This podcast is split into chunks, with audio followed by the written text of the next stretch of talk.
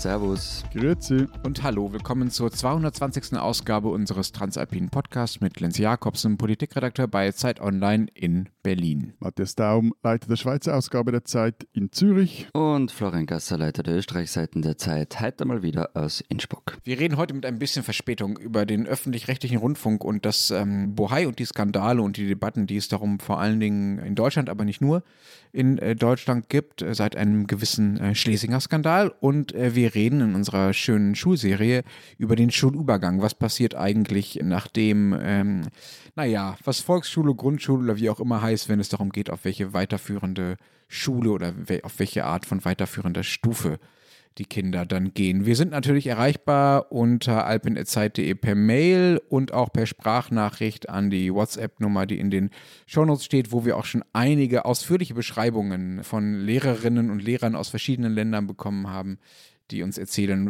wo wir überall ungenau waren und was eigentlich das Problem mit den Schulsystemen Und Eltern und Eltern Ist. und Eltern haben Und Eltern. uns Sprachnachricht geschrieben. Ich habe nämlich auch noch was vergessen und zwar, dass bei der Schuljahrzählung im Neujahr auch die beiden Kindergartenjahre mitgezählt werden. Es ging um die Fremdsprachen ja in der vergangenen Sendung und es ist also so klar, spätestens ab der dritten Klasse wird eine erste Fremdsprache unterrichtet. Das heißt, das fünfte Schuljahr ist heute die dritte Klasse und das siebte Schuljahr ist heute die fünfte Klasse. Und ab der fünften Klasse wird nämlich spätestens eine zweite Fremdsprache Wir unterrichtet. reden jetzt so keine fünf Minuten und ich habe schon einen Knoten im Kopf, aber okay. Einen Knoten oder ein Knoten. Das können Fremdsprachenknoten oder eine andere Fremdsprachenknoten. Auch ich bin natürlich nicht allen ähm, Regelungen äh, des deutschen Bildungssystems äh, völlig gerecht geworden. Es gibt natürlich gigantische föderale Unterschiede, 16 einzelne Systeme. Zum Beispiel gibt es äh, einzelne Bundesländer, in denen es auch eine längere Schulpflicht als nur neun Jahre gibt, die dann auf bestimmte Arten abgedeckt werden muss vom Schulsystem. Ich erspare euch die Details, aber ja, liebe Hörerinnen und Hörer, neun Jahre Schulpflicht ist eine über den Daumen gepeilte Angabe für das, was in Deutschland gilt. Du bist halt auch nicht perfekt, Lenz, aber mach da nichts draus. Dass du dafür 220 Folgen brauchtest, beruhigt mich was. Ja, aber wie gesagt, also ja, lass den Kopf nicht hängen. Ihr habt das Vorschuljahr, also nicht das verpflichtende Kindergartenjahr, sondern eines danach und eines vor der Voll. Es ist alles. Jedenfalls, das machen manche Kinder, nicht alle. Ich habe das nicht erwähnt. So ist es halt. Es wurde uns ja schon geraten, dass wir eigentlich dieses Schulthema einfach sein lassen sollen, weil wir uns selber damit überfordern würden. Es ist super, dass wir da nur 20 Folgen geplant haben, aber hat das meine frühere Volksschullehrerin wahrscheinlich geschrieben, oder? Ja, vermutlich, ja. Lass uns mal zum ersten Thema kommen. Wir wollen über öffentlich-rechtlichen Rundfunk reden. Genau, genau. Das, das treibt mich ja um seit Das Wochen. mit dem Bildungsauftrag. Das Thema mit dem Bildungsauftrag. Nein, das Thema mit Oder dem hat der öffentlich-rechtliche keinen Bildungsauftrag bei euch? Na klar. Er hat einen Rückenschmerzpräventionsauftrag. Und das treibt mich nämlich um. Lenz, ich so als Chef. Hätte ich in Deutschland eigentlich Anrecht auf einen Massagesessel? Du meinst du als Intendant äh, des Schweizer Zeitbüros mit wie vielen Mitarbeitern? 23.579. Du hättest ähm, kein Anrecht, nein, aber ich meine, mit einem Schweizer Gehältern könntest du dir das natürlich in Deutschland einfach leisten. Ja, aber ich hätte dann noch so ein, ich hätte dann auch ein deutsches Gehalt, also Schweizer Pass hin oder her. Wobei ich dann hast du natürlich schlecht verhandelt, ja. ja, ja, ja, aber, aber ich hätte ja dann noch eine Dienstlimousine, teilweise sogar mit Fahrer und ich hätte hängende Gärten in meinem Büro. Ey, können wir da ein bisschen seriös bleiben, gell? weil die hängenden Gärten waren eines der sieben Weltwunder, zumindest die von Babylon. Und das kriegt nicht einmal die RBB-Chefin. Und auch um der Seriosität willen, es waren nicht einer, sondern zwei Chauffeure. Habt ihr euch mal diese Bilder angesehen, wie es auf dieser Chefetage aussieht? Jo. Also, das sind ja keine hängenden Gärten, das ist eine bepflanzte Wand. Ne? Also, da hängen quasi. Also aber ganz ehrlich, also ich war total enttäuscht, als ich die Bilder gesehen habe. es wird halt alles teurer. Ja? Um mal, um mal alle, aber es sieht nur teuer aus, es sieht nicht mal richtig teuer aus, es sieht nämlich mal richtig schön aus, es sieht immer noch aus wie so eine blöde Büroetage. Also es ist so, ich verstehe das nicht, aber wurscht. Also um mal alle, um mal alle dazu zu holen, die nicht wie wir äh, das Privileg haben, ähm, ihre Arbeitszeit damit zu vergeuden, sich im Detail die Chefetagen von öffentlich-rechtlichen Rundfunken in Deutschland, genauer gesagt in Berlin, anzuschauen. Es gibt einen Skandal beim RBB, gab es schon vor ein paar Wochen. Patricia Schlesinger war die Intendantin, äh, ist mittlerweile zurückgetreten. Die hat unter anderem die Chefetage des RBBs des Rundfunks Berlin-Brandenburg, in der sie residiert hat, umbauen lassen äh, für insgesamt 658.000 Euro. Ähm, sie hat da schönes italienisches Ökoparkett reinlegen lassen, ein paar teure Sofas vor allem und dann eben eine bepflanzte Wand mit eingebauten Bewässerungssystemen. Das sieht, sind quasi so horizontal positionierte Blumenkübel, so sieht das ein bisschen aus, die sich halt irgendwie selbst am Leben erhalten. Genau, dazu kam dann noch Abendessen bei Schlesinger zu Hause, die relativ teuer waren, vom RBB bezahlt wurden und von denen äh, nicht mal die geladenen Gäste, unter anderem die Polizeipräsidentin von Berlin, ähm, wusste, dass sie vom RBB bezahlt werden, also dass sie angeblich dienstlich sein sollen und eben nicht einfach nur rein privat. Und dann gibt es noch äh, Aufträge, die der Aufsichtsratschef des RBB, der Verwaltungsratschef des RBB, der wiederum auch eine wichtige Position bei der Messe Berlin hat, dem Mann von Schlesinger zugeschanzt haben soll. Der war mal Spiegel-Ressortleiter früher und diese Aufträge müssen sehr lukrativ gewesen sein. Das sind so, sagen wir mal, die oberflächlichsten, anschaulichsten, sichtbarsten Erscheinungen eines Skandals. Aber Lenz, also ich habe das ja vor, vor drei Wochen oder wann es aufkam, so ein bisschen mit dem halben Auge so mitverfolgt. Und es war halt, kommt mir vor, so dieses, Matthias nennt das dann immer die deutsche Hysterie um diese ganzen Dinge. Und was mir irgendwie nicht klar war und nach wie vor nicht klar ist, war das jetzt erlaubt oder nicht erlaubt? War das irgendwie strafbar, was sie gemacht hat? Oder war das einfach nur nicht strafbar und Usus und vielleicht etwas überbordend, aber an und für sich okay. Naja, also die Staatsanwaltschaft ermittelt und du als Österreicher weißt, wie lange sich sowas hinziehen kann, bis da mal ein Urteil feststeht. Aber ja, es gibt Dinge, die, sagen wir mal. Aber Entschuldigung, ganz kurz, Ermittlungen bedeuten halt nur nichts. Also Ermittlungen heißen, es gibt einen Anfangsverdacht, aber ja. Ja, na klar, aber sozusagen, ab wann willst du dann sagen, ah, das war jetzt strafbar? Doch formal kannst du das erst ab dem Urteil sagen. Und es gibt den Verdacht, es gibt den Verdacht auf Strafbarkeit, da wird ermittelt, insbesondere bei diesen Aufträgen, die da hin und her geschoben werden. Da besteht besonders die Wahrscheinlichkeit oder die Möglichkeit, dass es illegal war. Ein paar andere Dinge, wo man auch sagen würde, oh, die sehen nicht ganz koscher aus im Nachhinein, hätten vielleicht nicht sein müssen, wurden vom Verwaltungsrat teilweise abgesegnet. Also es geht natürlich auch darum, ob das interne Controlling, die interne Kontrolle vernünftig funktioniert hat. Aber, aber geht es dann nicht einfach vor allem auch darum, dass sich jetzt der, der Frust des Fußvolks gegenüber den Firmenoberen mal entlädt. Also die, der RBB, habe ich irgendwo gehört, gelte ja als Zitat das Kambodscha der ARD. Also die hatten ja eh schon zu wenig Geld, vor allem in den unteren Chargen. Also ist das jetzt nicht einfach wieder eine dieser, man kann vielleicht sagen, eine entweder Neiddebatte oder halt ein Aufstand des Lumpenproletariats, des Radio- und Fernsehtechnischen? Also darf ich da ganz kurz auch noch was, weil das war nämlich auch mein erster Impuls. Weil ich bin da gesessen und mir so gedacht, ich habe das gelesen und habe mir so gedacht, okay, da hat der Boulevard halt mal wieder jemand gefunden, an dem man sich so richtig abarbeiten kann. Diese Luxuschefin im öffentlich-rechtlichen, die sich mit Gebührengeldern, die dann natürlich immer Zwangsabgaben heißen, äh, schönes Leben und dann Lenz macht. Und in so Situationen, ich neige halt dann immer so dazu, mal die Seite der Attackierten zu sehen und zumindest einmal verstehen zu wollen, ist, ja, es ist dann ehrlicherweise nicht besser geworden, wenn man da ein bisschen mehr liest, weil es ist, also, und deshalb meine Frage mit dem Strafband, nämlich, eigentlich, es ist, ob legal oder nicht, es ist was in Schieflage geraten. Ja, ich finde schon, dass ein Chefin des RBB oder auch das ORF oder das ZDF oder was auch immer oder das SRF soll gut verdienen. Dagegen habe ich nichts. Sie soll ein repräsentatives Büro haben und sie soll Abendessen organisieren. Aber man muss sich halt die Frage gefallen lassen, wie das ist beim Unternehmen. Das ist das, was Matthias gemeint hat. Wenn die Kernarbeit eines Medienunternehmens, also Journalistinnen und Journalisten, wenn da massiv gespart wird, und ich meine, wir wissen das alle, dass gerade jüngere Kolleginnen und Kollegen es immer schwieriger haben, überhaupt Anstellungen zu kriegen, und genau, und das finde ich, das sollte man sich halt dann bei hängenden Gärten vielleicht ein bisschen zurückhalten. Ja, also ganz ehrlich, ich bin ein bisschen irritiert von eurem, äh, du hast es jetzt ein bisschen zurückgenommen, Florian, aber auch bei dir, Matthias, diesen komischen Klassenkampf von oben Sound da. Also wenn äh, die Untergebenen sich beschweren, dass sie oben viel Geld ausgeben, dann ist das entweder Neid oder halt Aufstand des Fußvolks oder so. Ich finde, ein, gerade ein öffentlich-rechtlicher Rundfunk ist ja eine öffentlich-rechtliche Anstalt, äh, muss sehr, sehr, sehr, sehr gut überlegen, äh, wie es seine Mittel äh, verwendet und darüber auch sehr gut Rechenschaft ablegen. Und wenn äh, das Geld oben für hängende Gärten ausgegeben wird, dann ist es keine Neiddebatte zu sagen, liebe Leute, überlegt doch mal, ob es das, was sie wirklich brauchen, ob das nicht für was anderes ausgegeben werden müsste. So, das ist das eine. Also ja, das, ich würde da sozusagen deinen letzten Punkt völlig unterstützen, Florian. Es kommt halt auf die Verteilung der Ressourcen an und wenn die Ressourcen äh, in hängende Gärten geht oder in bepflanzte Wände, statt in Honorare für freie Mitarbeiter beispielsweise, die inhaltliches Programm gestalten, ist das ein Problem Problem und muss das intern gelöst werden. Das heißt noch nicht, dass das damit irgendwie schon strafbar ist oder so, aber es sieht einfach nicht gut aus und da müssen gerade öffentlich-rechtliche Rundfunk drauf achten. Das ist das eine. Das andere ist dieses, oh ja, der Boulevard gräbt da was aus, was du auch angesprochen hast, Florian. Ja, das stimmt. Aber ich würde hier in diesem konkreten Fall gerne mal eine Lanze für die Kollegen brechen. Es waren vor allem Journalisten von Business Insider Deutschland, das ist ein Online-Portal, das zu Springer gehört, zumindest teilweise, die den Großteil dieses Skandals aufgedeckt haben und zwar nach allem, was man weiß, durch saubere journalistische Arbeit. Und es waren hingegen andere Medien, die sich für sehr viel seriöser halten und äh, sich ab und zu auch gerne mal was darauf einbilden, dass sie so viel seriöser und wichtiger für die Demokratie seien als der Boulevard, diese RBB-Geschichten nicht nachrecherchiert haben, eben weil sie in diese Kulturkampflogik verfallen sind von auf der einen Seite der böse Boulevard und auf der anderen Seite wir guten Seriösen, also die guten privaten Seriösen und der gute öffentlich-rechtliche Seriöse.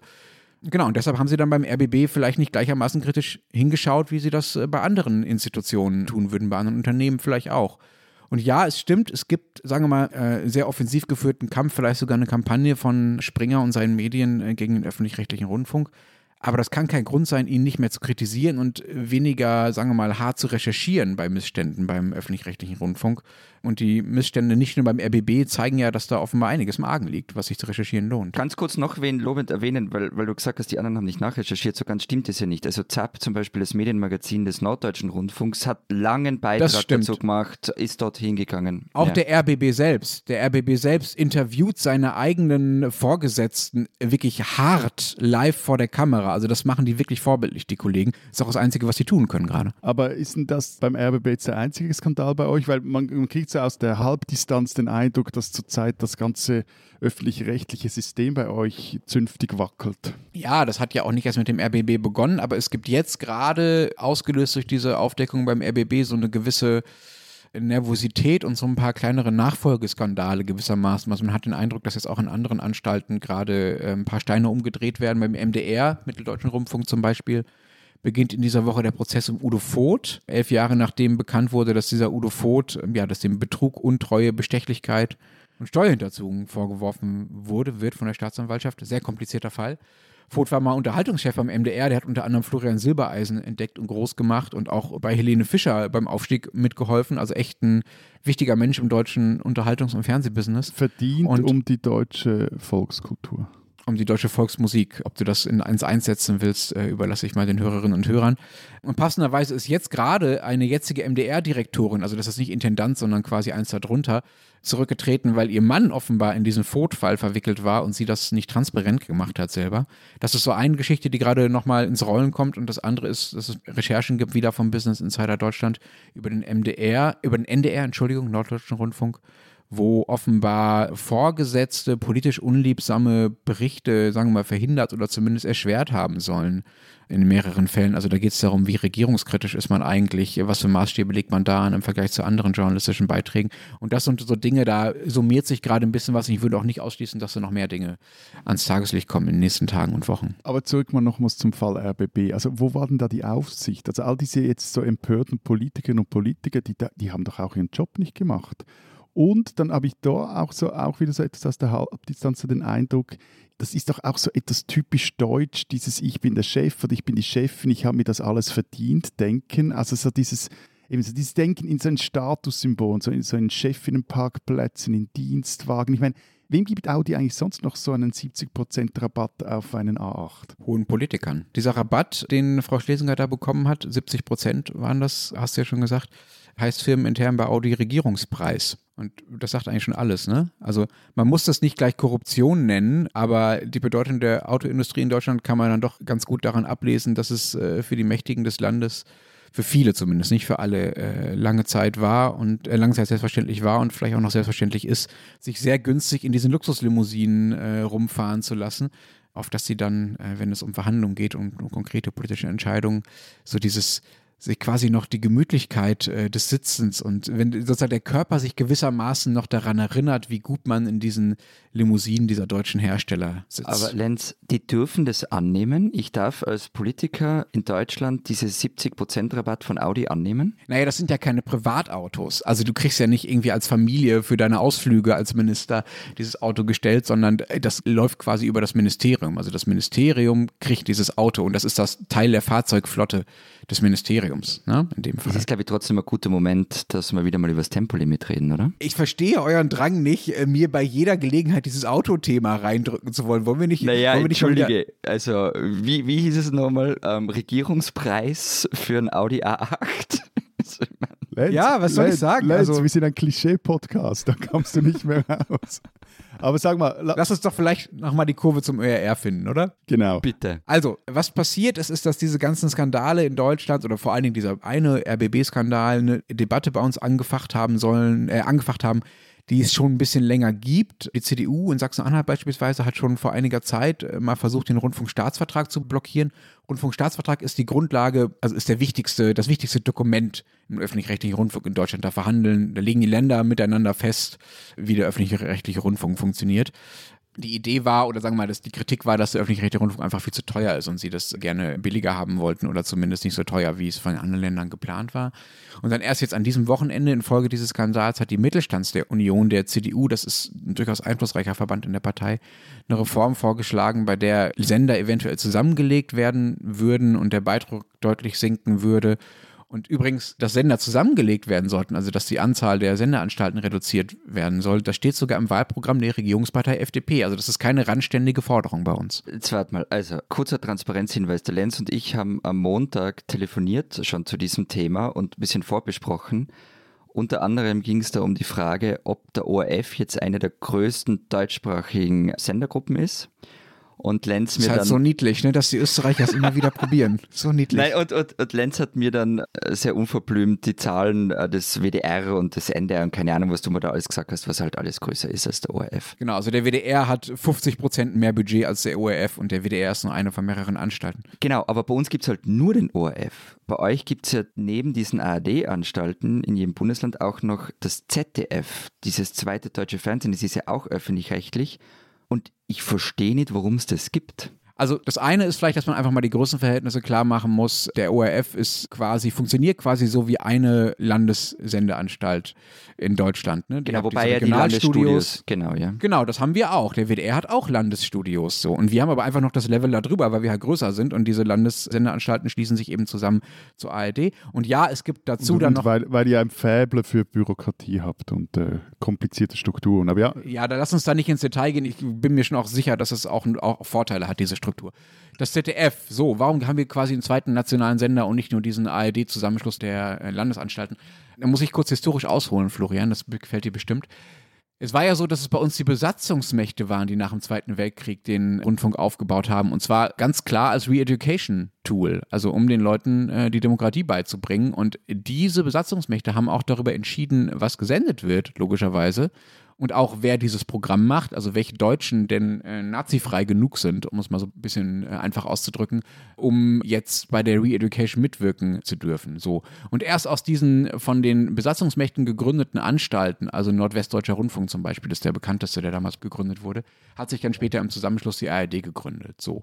Und die war aber auch aufgrund dieser Vorgeschichte, Besatzungsmächte und irgendwie bloß keine Leute, die irgendwie eine rechte Vergangenheit haben und so weiter und ne, äh, war Adenauer, dem damaligen CDU-Kanzler, einfach viel zu links und einfach viel zu regierungskritisch. Ne? Also der öffentlich-rechtliche Rundfunk passte der Regierung nicht.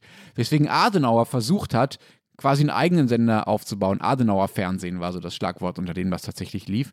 Damit ist er dann beim Verfassungsgericht gescheitert, weil das Verfassungsgericht gesagt hat, ey, du darfst nicht nur deinen Fernsehen mit den Bundesländern aufbauen, in denen auch die CDU regiert. Du musst da schon alle gleichermaßen von Anfang an mit ins Boot holen und hat ihm das verboten.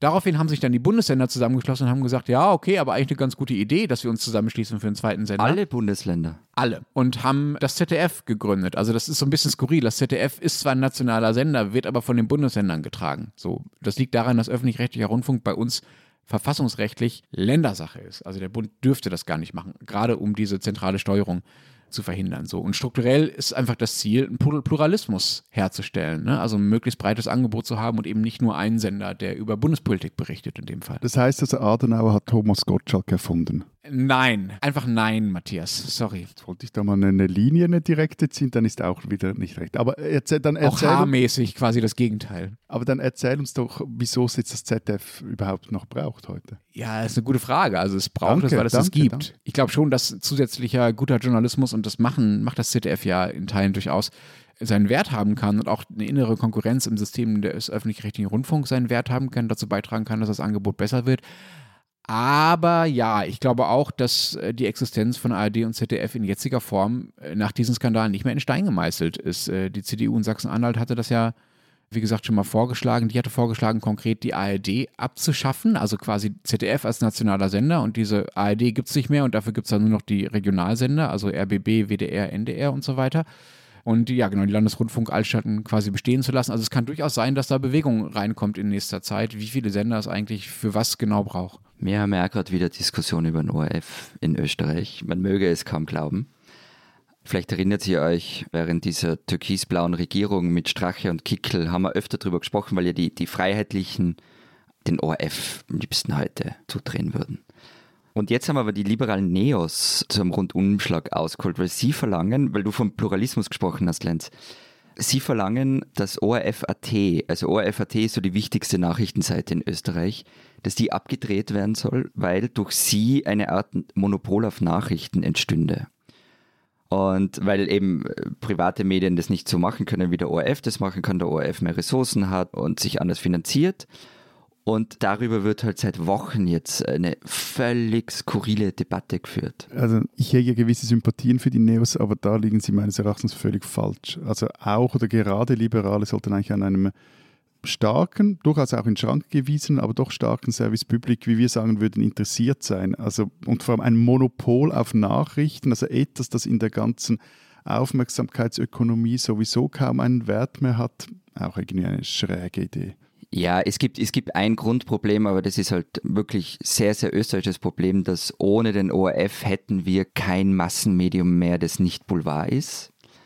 Das ist einmal das Erste. Das Zweite ist, also die Neos haben immer wieder Ideen beim ORF, wo ich mich frage, wisst ihr schon, was ihr da verlangt? Also das wirklich nur Konzentration auf Public Value, wo so, ja, okay, dann ist es wie PBS oder NPR total super für Leute für uns, die irgendwie an, an so Nischensachen interessiert sind, aber die Relevanz sinkt halt.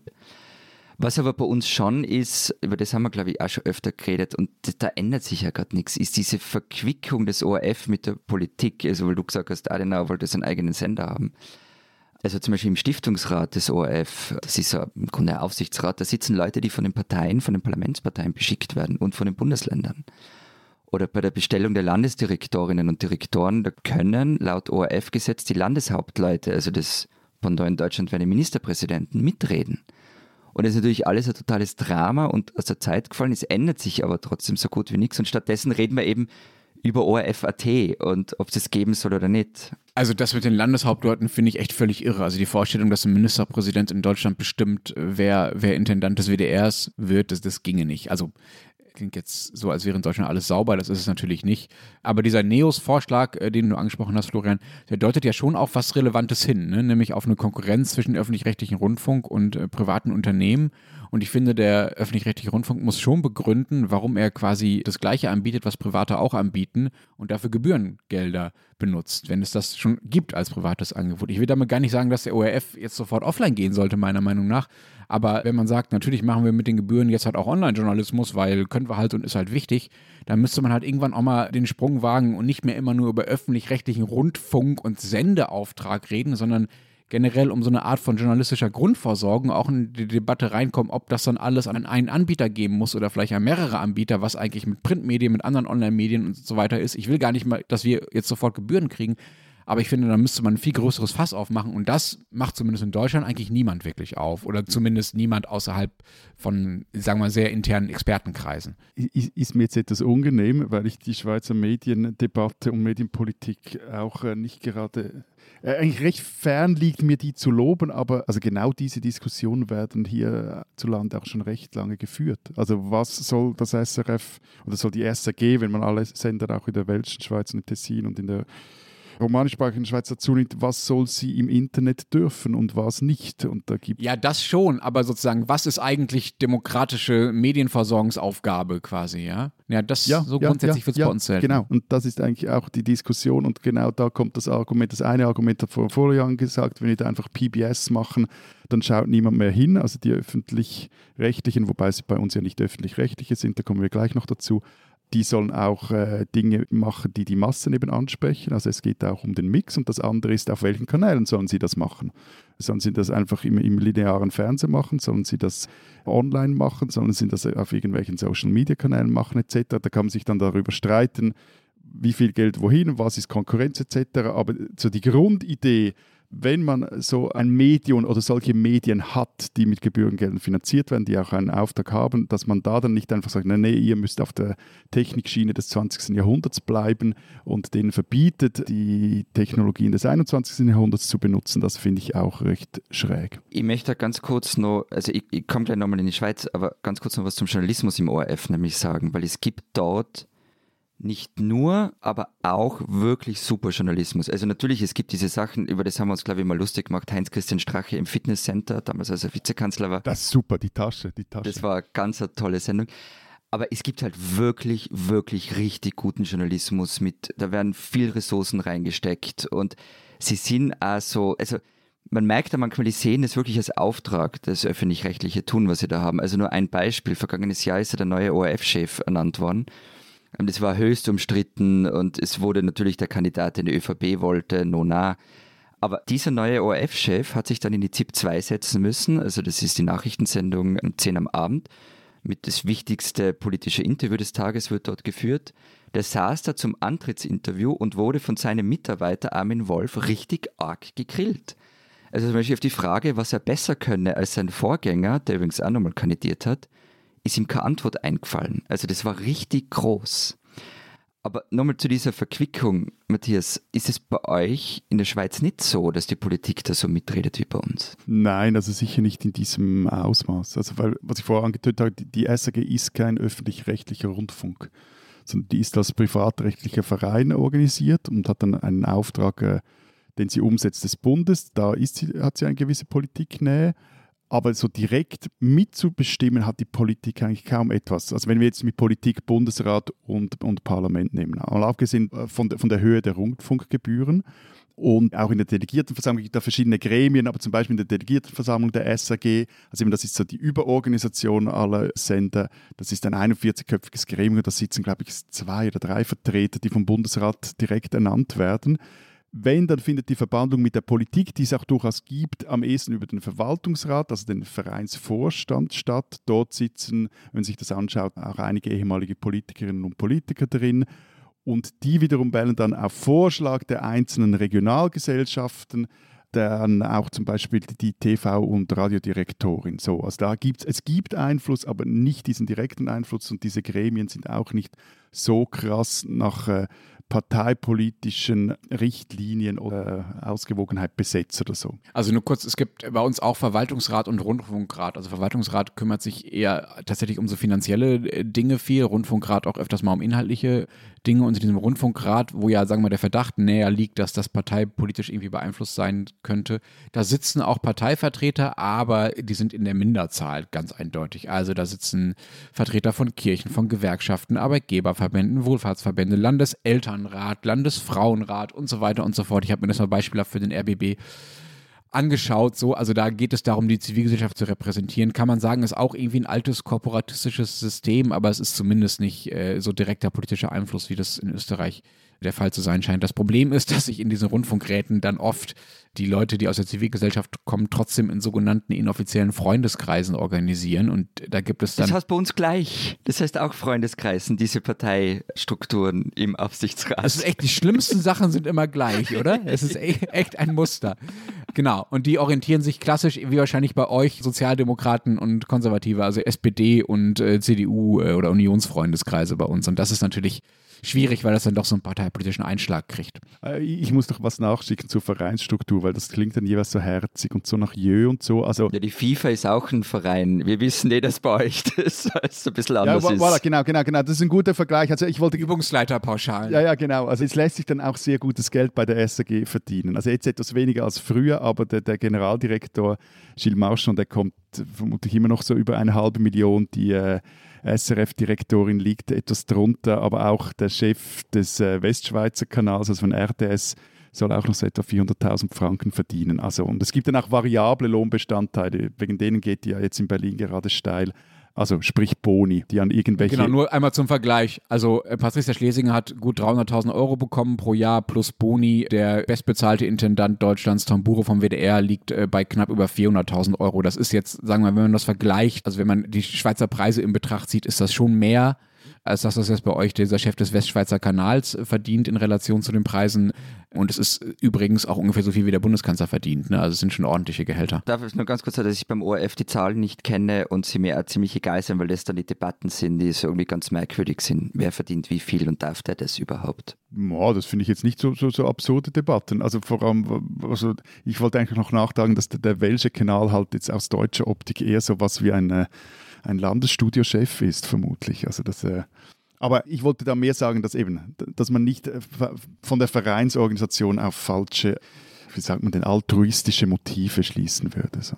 Aber also das Problem ist, sind ja auch nicht, da hast du ja schon recht, Florian, sind ja nicht wirklich die Gehälter, sondern das ist ja, also dass man überhaupt über sowas redet, zeigt ja, dass es einen Vertrauensverlust in diese Struktur des öffentlich-rechtlichen Rundfunks gibt oder des, sagen wir mal, bei euch ist es ja des vereinsgetragenen öffentlichen Rundfunks, lieber Matthias. Nein, also doch, ich finde, die Gehälter spielen da schon mit eine Rolle. Also eben, also auch wenn es nicht gerade wieder eine Vertrauensdebatte spielt. Also das äh, weil das ist am Schluss Geld, das bei uns alle jetzt, also alle Haushalte, das ist eine Haushaltsabgabe jetzt bei uns, dass wir alle zahlen müssen, dass man mit diesem Geld auch haushälterisch umgeht, finde ich auch richtig. Und dazu, zum haushälterischen Umgang gehört auch, dass man sich fragt, wie viel muss ich den Chefs, den ChefInnen bezahlen, dass ich da die geeignetsten Leute kriege so. Aber Matthias, wie schlimm ist denn die Vertrauenskrise bei euch in der Schweiz? Ich würde sagen, sie, sie, hat so die eine der größten Wellen schon hinter sich. Es gab ja vor einigen Jahren diese No-Billag-Initiative, also welche die Gebühren abschaffen wollte. Und da ging es so um Sein oder Nichtsein des, der SAG. Das war ein Riesending, wurde dann aber sehr klar abgelehnt. Jetzt hängt aber so eine, eine Gebührenhalbierungsinitiative in der Luft wird auch darüber gesprochen, die Gebühren schon mal präventiv zu senken, um da etwas Druck wegzunehmen.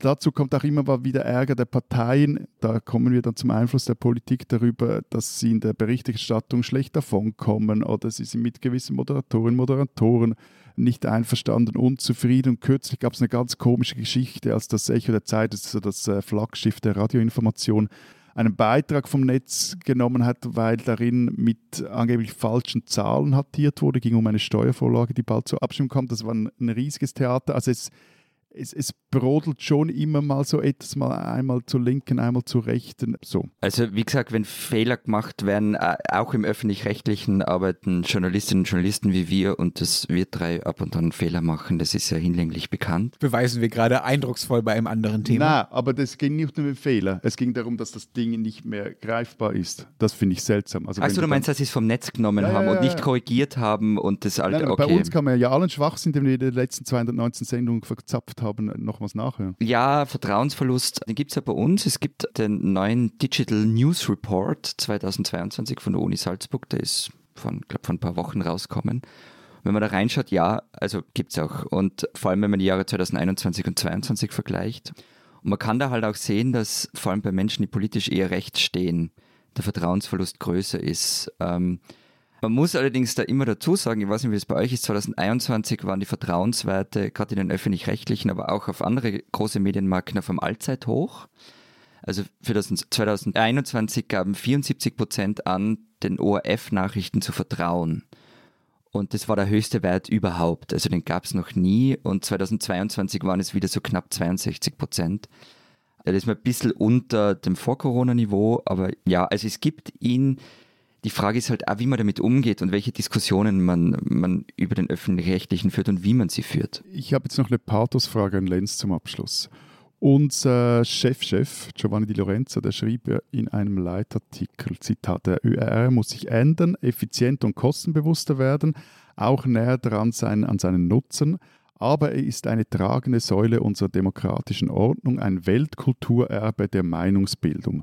Ist denn dieses Weltkulturerbe wegen so einem Skandal, wegen hängenden Gärten und einem zu dick geratenen A8 wirklich gefährdet, Lenz? Also der RBB als siebtes Weltwunder jetzt sozusagen von beiden Seiten in die Zange genommen. Ähm, ich glaube, dass dieser Satz, den du da zitiert hast, sehr typisch ist dafür, wie die Debatten in Deutschland über den öffentlich-rechtlichen Rundfunk laufen könnten, aber nicht laufen. Den Zweischritt, den unser Chef da macht, das ist genau das Schwierige. Ne? Kritik ja, sagt er ja, aber äh, nicht gleich alles abschaffen. So, und das klingt nach einer, nach einer, eigentlich nach einer völligen Floskel darüber, wie öffentliche Debatten ablaufen sollten, dass du halt nicht irgendwie auf alles dem Hammer draufhaust, sondern dir das einfach mal genau anguckst, was gut funktioniert und was nicht, gerade bei so großen, komplexen Einrichtungen wie öffentlich-rechtlichen Rundfunk.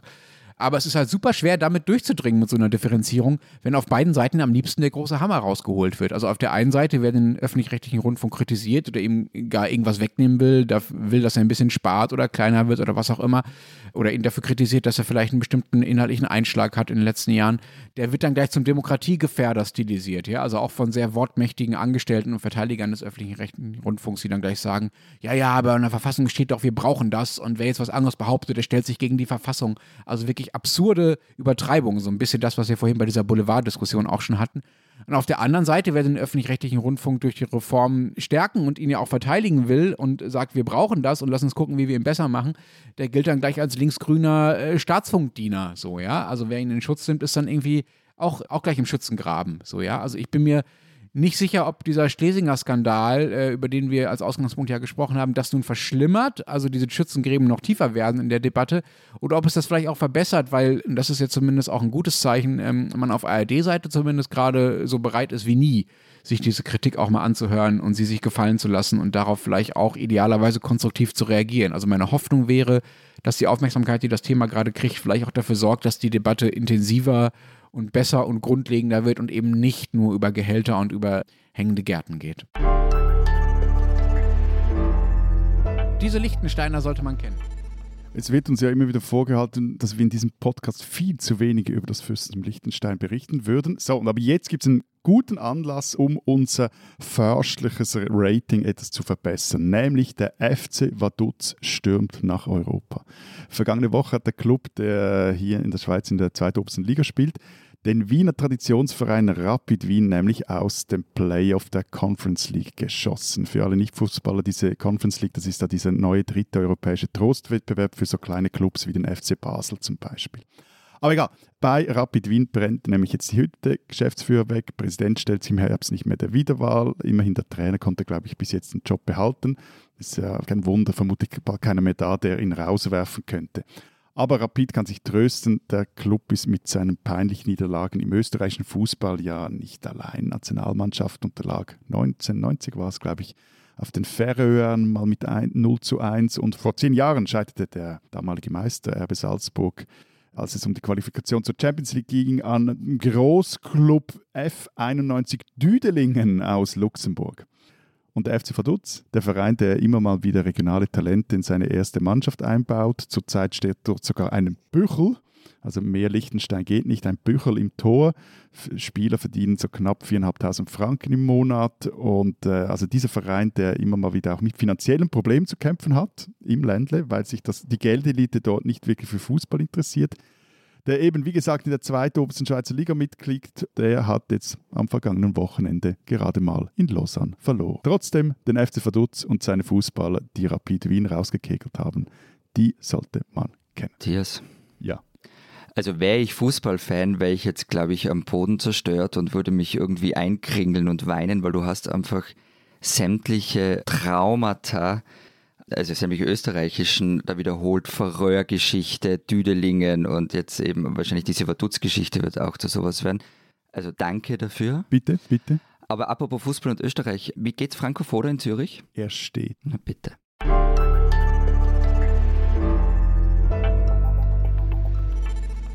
So, unsere Schulserie, nächste Folge. Wir reden über Schulübergänge und damit verbunden auch über Bildungsgerechtigkeit. Das letzte Mal haben, hatten wir es ja davon, wie früh bei euch im Schulsystem gesiebt wird. Äh, und äh, ich hatte da eine Frage, vielleicht schließen wir da gerade dran an. Wie krass drehen denn bei euch die Eltern durch vor solchem Stufenwechsel? Also bei uns ist es so, zumindest in Zürich, wo es noch eine Prüfung fürs Gymnasium gibt, da gehen ja die vernünftigsten Leute steil, wenn ihr Kind in der sechsten Primar dann vor dem eben dem Entscheid steht, auf welches Sekundarschullevel soll es jetzt gehen oder doch ans Gymnasium und das Ganze wiederholt sich dann spätestens nach dem dritten Sekundarschuljahr, wenn es um die Berufswahl geht. Also, Sie drehen ja schon das erste Mal durch, wenn es um die Wahl der Volksschule geht. Das habe ich ja schon erzählt, also mit diesen Sprengelpflichten, die es in manchen Städten gibt und wo meldet man das Kind an. Und ja, auch nach der Volksschule drehen viele wirklich durch. Es ist einfach ein Jahr lang Ausnahmezustand, wenn das Kind, das eigene Kind in die vierte Klasse kommt, die vierte Klasse Volksschule, weil eben dann, in welche Schule soll mein Kind, wie kriege ich es da am besten rein, welche Noten braucht man dafür und so weiter. Also es ist ein Jahr Druck. Also das heißt, du kannst auch diese Mittelschule, heißt es jetzt bei euch, auch selber wählen? Klar, du kannst alles selber wählen. Du kannst eben auch das Gymnasium selber wählen, an dem du dich anmelden gehst. Es ist halt nicht sicher, dass du genommen wirst. Also ablaufen tut so, du meldest dein Kind an Gymnasium X an. Also wenn du jetzt fürs Gymnasium entscheidest. Du meldest es bei Gymnasium X an, da gehst hin und gibst aber auf dem Schrieb an noch zwei Alternativschulen, Alternativgymnasium an, also Gymnasium Y und Z. Und mit etwas Glück kriegst du halt in einer dieser Schulen einen Platz. Oder eben auch nicht. Und dann fängt die Suche entweder von vorne an oder sie ist halt vorbei. Wer entscheidet das? Naja, die Schule, das ist noch ein Punktesystem in der Schule. Also in einem Gymnasium, wo du die anmeldest, da geht es dann zuerst einmal um die Noten, die drinnen sind. Dann geht es, wie nahe ist das Gymnasium am Wohnort, sind schon Geschwisterkinder da und so weiter. Und da gibt es ein Punktesystem und nach dem wird aufgenommen. Es gibt bei uns auch so Härtefallkriterien, also Geschwisterkinder und Nähe und solche Geschichten, die damit reinzählen. Bei uns entscheidet auch die Schulleitung darüber, natürlich gegebenenfalls in Absprache mit dem Schulamt. Es gibt unfassbar viele verschiedene Regelungen natürlich in den Bundesländern dazu, wie exakt formal die Schule Schulanmeldung jetzt abläuft. Nur mal ein Beispiel, NRW, größtes Bundesland, da ist es quasi so, du meldest dich einfach an einer Schule an und wenn die Schule dich nicht nimmt, musst sie dir möglichst schnell Bescheid geben, damit du die Zeit hast, dich noch an einer anderen Schule anzumelden. Also das ist noch ein bisschen, kommt mir fast noch ein bisschen unpraktischer vor als diese Erst-, Zweit- und Drittwunschregelungen bei euch. Aber es gibt dazu noch ganz, ganz viele andere Regelungen, die aber alle darauf hinauslaufen, dass du im Prinzip eine Wahlfreiheit hast, aber halt Pech haben kannst und in mehrere Runden kommst. Es gibt halt dann auch bei den Gymnasien immer so Schulen, die gerade in sind, die da gerade total angesagt sind. Das sind meistens die, die, wo das Gebäude neu renoviert worden ist und solche Dinge. Und also dieser Dreiervorschlag, den man da ja einreicht, der ist oft auch sehr taktisch. Also welche Schule stellt man ganz oben hin und dann vielleicht als dritte Wahl nicht gerade eine sehr angesagte Schule, damit zumindest die durchgeht. Also, also alles kompliziert. Aber, aber gibt es ja euch Prüfungen fürs Gymnasium? Nein, außer die Noten passen nicht, aber das kommt dann vor allem später. Aber nein, also die generelle Aufnahmeprüfung ins Gymnasium wurde von Bruno Kreisky in den 70er Jahren abgeschafft. Es gibt in einzelnen Bundesländern so etwas, was einer Prüfung nahe kommt, aber ja, aber äh, das ist nicht die Regel, nein. Das ist bei uns eben anders. Also es ist von Kanton zu Kanton auch verschieden, aber zum Beispiel jetzt hier in Zürich, wo es noch diese Gimmi-Aufnahmeprüfung gibt, da hat sich auch so eine ganze Gimmi-Aufnahmeprüfungsvorbereitungs- Branche oder Industrie entwickelt, um die Kinder fit zu machen für diese Prüfung. Und da sind wir dann beim zweiten Punkt unseres Themas, nämlich bei der Gerechtigkeit für diese Kurse. Teilweise werden die angeboten an den Schulen, aber so die richtig guten, für die musst du dann halt bezahlen. Das ist wie die Kurse in Berlin für die Aufnahmeprüfungen fürs österreichische Medizinstudium, aber da kommen wir dann später wahrscheinlich noch dazu. Ich habe übrigens, weil ich, weil ich dann gesagt habe, wenn man eben, man will, dass ein Kind ins Gymnasium geht und dann macht man diese Vorschläge und wenn man keinen Platz kriegt, dann geht es eben in die mittlerweile Mittelschule. Ich habe da übrigens vergangene Woche noch was unterschlagen. Ich könnte jetzt auch einfach behaupten, ich hätte sowieso vorgehabt, erst in dieser Folge zu sagen. Aber ich habe mich ja über diese Leistungsgruppen aufgeregt, die es in, in der Hauptschule gegeben hat. Und das wurde ja mit der Einführung der Mittelschule 2012 ein bisschen durchbrochen. Aber es gibt nach wie vor unterschiedliche Beurteilungssysteme in der Mittelschule. Du kannst als Schüler in der Mittelschule nach Standard oder AHS-Standard benotet werden. Das entscheiden die Lehrer, wie du benotet wirst. Das bedeutet zum Beispiel, ein Dreier im AHS-Standard in der Mittelschule kann im normalen Standard in der Mittelschule ein Einser sein, so plus minus. Moment, äh, Mittelschule ist jetzt doch mal was? Sorry, aber das Mittelschule ist. Mittelschule ist also, das Nicht-Gymnasium, der Nachfolger der Hauptschule. Okay. Mhm. Ab fünfte Klasse in unserer Zähllogik. Ja, genau. genau. Mhm. Wobei es fängt bei uns wieder mit erster Klasse ja, an. Ja, ja, komm, komm, komm, komm, komm, mach nicht kein Wobei jetzt mehr. Und das andere, also das mit der Beurteilung ist natürlich auch furchtbar verwirrend. Und ich habe mit Lehrerinnen und Lehrern darüber gesprochen in den vergangenen Tagen.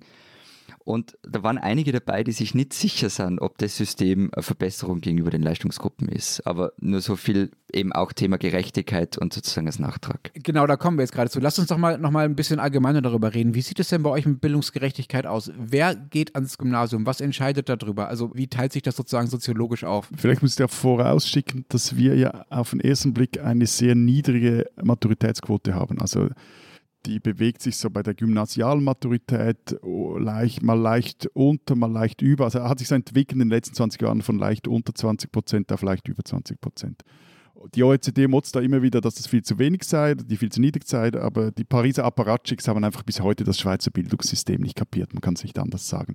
Dazu kommen nämlich noch die Berufsmaturen und die sind in den vergangenen Jahren regelrecht explodiert. Also die, somit beträgt dann die totale Maturitätsquote, also wenn man die auch dazu nimmt, heute über 45 Prozent und das ohne, dass dabei die gymnasiale Matura verwässert worden wäre wie das zum Beispiel bei euch in Deutschland oder ganz krass auch in Frankreich der Fall ist. Aber zu deiner Frage wegen eben, wer geht denn da hin? Also rund sieben von zehn Kindern, deren Eltern einen Abschluss auf Tertiärstufe haben, besuchen ebenfalls eine Hochschule.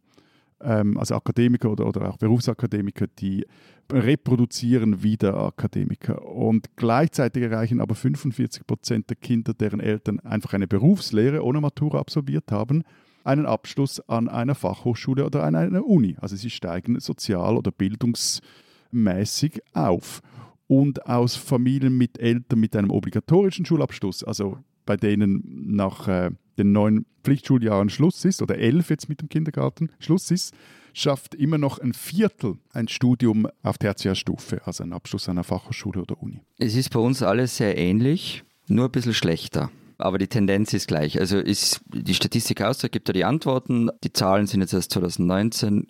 Keine 20 Prozent der Menschen, deren Eltern einen Pflichtschulabschluss haben, machen Matura und nur 7% davon schaffen es bis zum Hochschulabschluss. Also viermal weniger als in der Schweiz. Ein bisschen schlechter, ich würde sagen, das ist viel, viel, ja, ja, aber viel die, schlechter. Genau, aber die Tendenz, ja, ja.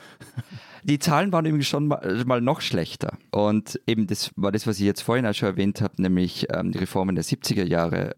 Eben Aufnahmeprüfung für Gymnasien wurden abgeschafft, Oberstufengymnasien wurden eingeführt, also reine Oberstufengymnasien, die Schülerfreifahrt und so weiter. Und die haben viel dazu beitragen, dass das System schon durchlässiger geworden ist. Und so kommt halt wahrscheinlich in euren Ländern der Bildungsaufstieg der Frauen.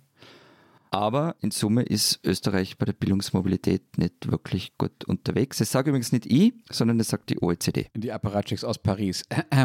Ja, ich finde es ehrlich gesagt krass, dass ihr noch schlechter seid als wir, Florian. Ich äh, war bisher der Meinung, dass Deutschland da wirklich eigentlich Schlusslicht äh, sein müsste, wenn immer wenn ich mir die Zahlen anschaue. Bei uns ist das alles schon frustrierend niedrig. Also 46 Prozent der Kinder von Nicht-Akademikern gehen aufs Gymnasium. Das sind äh, deutlich weniger als. Genau, wobei aber Pflichtschulabschluss was anderes ist wie Nicht-Akademiker. Also das ist wirklich auch keinen Beruf gelernt und so, sowas. Wirklich nur die neun Jahre und fertig. Das stimmt. Bei Akademikern sind es 83 äh, Prozent. Interessant finde ich, dass eine, und das setzt sich dann fort, ne? Also dann ist nur noch ein Viertel der Leute geht dann, ähm, also der Nicht-Akademiker geht dann auf die Uni und so weiter. Also das ist, aber es scheint nicht ganz, scheint mir trotzdem, auch wenn der Vergleich nicht ganz sauber ist, sich nicht ganz auf einem ähnlichen Level abzuspielen wie bei euch.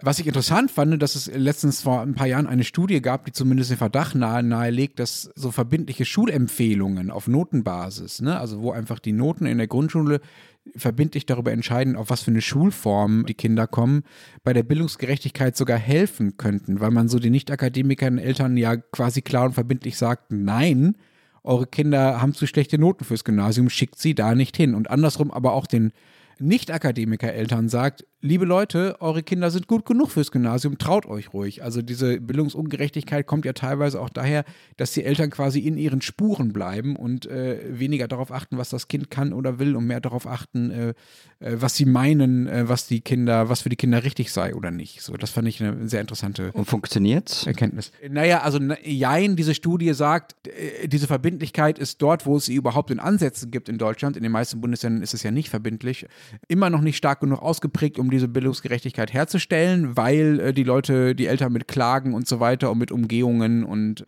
dann doch dafür sorgen können, dass das passiert, was sie wollen. Und sie sagen übrigens auch natürlich, so eine Art von Verbindlichkeit erhöht natürlich den Stress für die Schüler in der vierten Klasse gehörig. Also das ist natürlich der Preis, den man dafür zahlt. Ja, also bei uns war ja diese Idee der neuen Mittelschule, die inzwischen nicht mehr neue Mittelschule, sondern nur noch Mittelschule heißt, ja unter anderem eben, dass, dass die Nicht-Gymnasien, also die Hauptschulen, dass man denen so den Ruf der Resterampe ein bisschen nimmt. Weil, also ganz ehrlich, und ich bin selber Hauptschule gegangen, gell, aber vor allem im, urbanen Bereich, da war das ganz einfach so. Das galt als die Resterampe und sie war es auch bis zu einem gewissen Grad. Wer nicht aufs Gym kam, der ging in eine Hauptschule. Und am Land ist es ein bisschen anders, also vor allem in der Peripherie, wo es vielleicht in manchen Gegenden nur unter Anführungs die Haupt, unter Anführungszeichen die Hauptschule gibt. Da ist ja dann die Hauptschule oder die Mittelschule fast so eine Art Gesamtschule. Aber in der Stadt ist es so. Das Problem heute ist aber, es hat sich einfach nichts geändert. Also alle wollen ihr Kind trotzdem nur aufs Gym schicken und die Mittelschule hat wenig daran geändert. Und ich nehme mal an, es ist bei euch genauso, oder? Ja, lass uns da doch vielleicht in, der, in, einer, in einer späteren Folge nochmal drüber reden, über die anderen Schulformen. Das ist grundsätzlich bei uns auch so, ja. Also die Zahl der Leute, also die Zahl der Hauptschulen, das ist sozusagen die unterste Schule bei uns gewesen oder ist sie immer noch, ähm, hat sich von 2008 bis 2018 halbiert ähm, und man versucht das ja auch mit anderen Schulformen aufzufangen, Sekundarschule und so weiter, die vereint dann Haupt- und Realschule. Äh, genau, aber lass uns über diese Schulform später nochmal reden, würde ich sagen. Also was, was hierzulande auch ein Problem ist oder ein Phänomen ist, zumindest im Raum Zürich, ist, dass äh, allen voran auch die Deutschen nicht so richtig kapieren, dass es eben noch was anderes gibt als das Gymnasium. Das gilt so vor allem auch unter vielen eingewanderten Deutschen als der Goldstandard. Dabei zeigt zum Beispiel eine Studie der Uni St. Gallen, die haben da Daten von Kindern untersucht zwischen 67 und 84, also Jahrgang 67 und 84. Auch wer aus einem Arbeiterhaushalt stammt, kann lohnmäßig weit nach oben kommen. Also die, die Einkommensklassen sind durchlässig, auch über die verschiedenen äh, Schulausbildungen. Und das Problem ist aber hierzulande anders. Du hast es vorhin kurz angesprochen, Lenz, es gehen die Falschen ans Gimmi.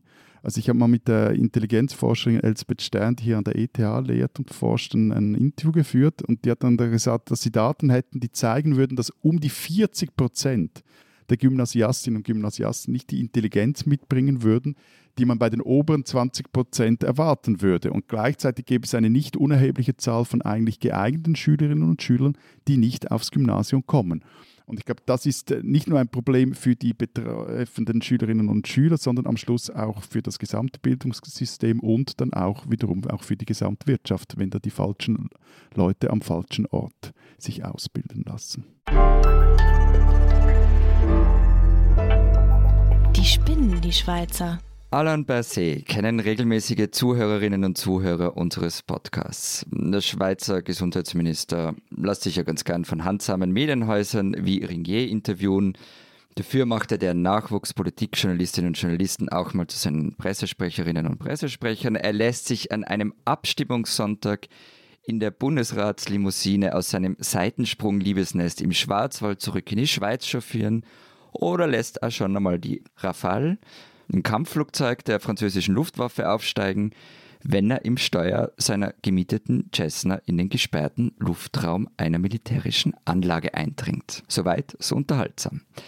Jetzt aber ist die Skandalschronik von dem Monsieur Berset um ein Kapitel reicher. Er hat in seiner Heimatgemeinde, und den Namen kann ich wirklich nicht aussprechen, gegen eine geplante 5G-Handy-Antenne gewehrt.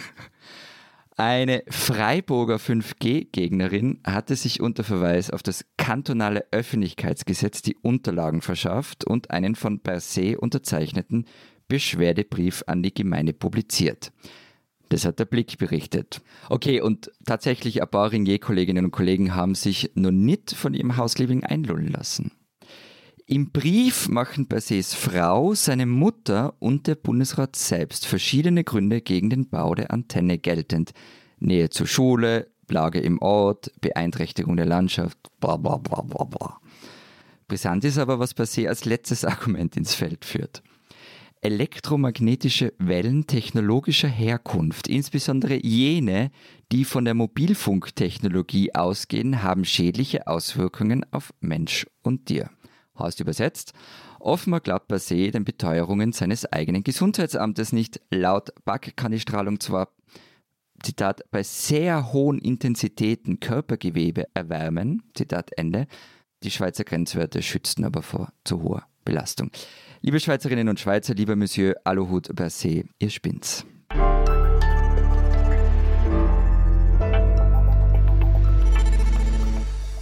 Das war's diese Woche. Was steht in der Zeit Schweiz, Zeit Österreich? Wir haben, also meine Kollegin Sarah Jeck und ich haben ein großes Stück, eine Doppelseite drin, äh, in dem wir uns, oder auf der wir uns der anstehenden Rentenreform in der Schweiz widmen. Es geht darum, das Rentenalter für Frauen auf 65 zu erhöhen. Und wir fragen uns, was passiert eigentlich, wenn die Sozis und die Gewerkschaften diese Abstimmung, also die sind gegen diese Reform, verlieren. Und bei uns gibt es unter anderem ein Interview mit dem Schriftsteller Mike Ellsberg, der das berühmte Buch Blackout vor zehn Jahren geschrieben hat. Und die Frage, wie kann man sich auf ein Blackout vorbereiten und was ist Panikmache und was ist vernünftig? Und wer wissen will, was in Deutschland los ist, Zeitprint den Rest lesen oder natürlich Zeit online. Wir hören uns nächste Woche wieder. Bis dahin. Vielen Dank. Adieu. Und tschüss.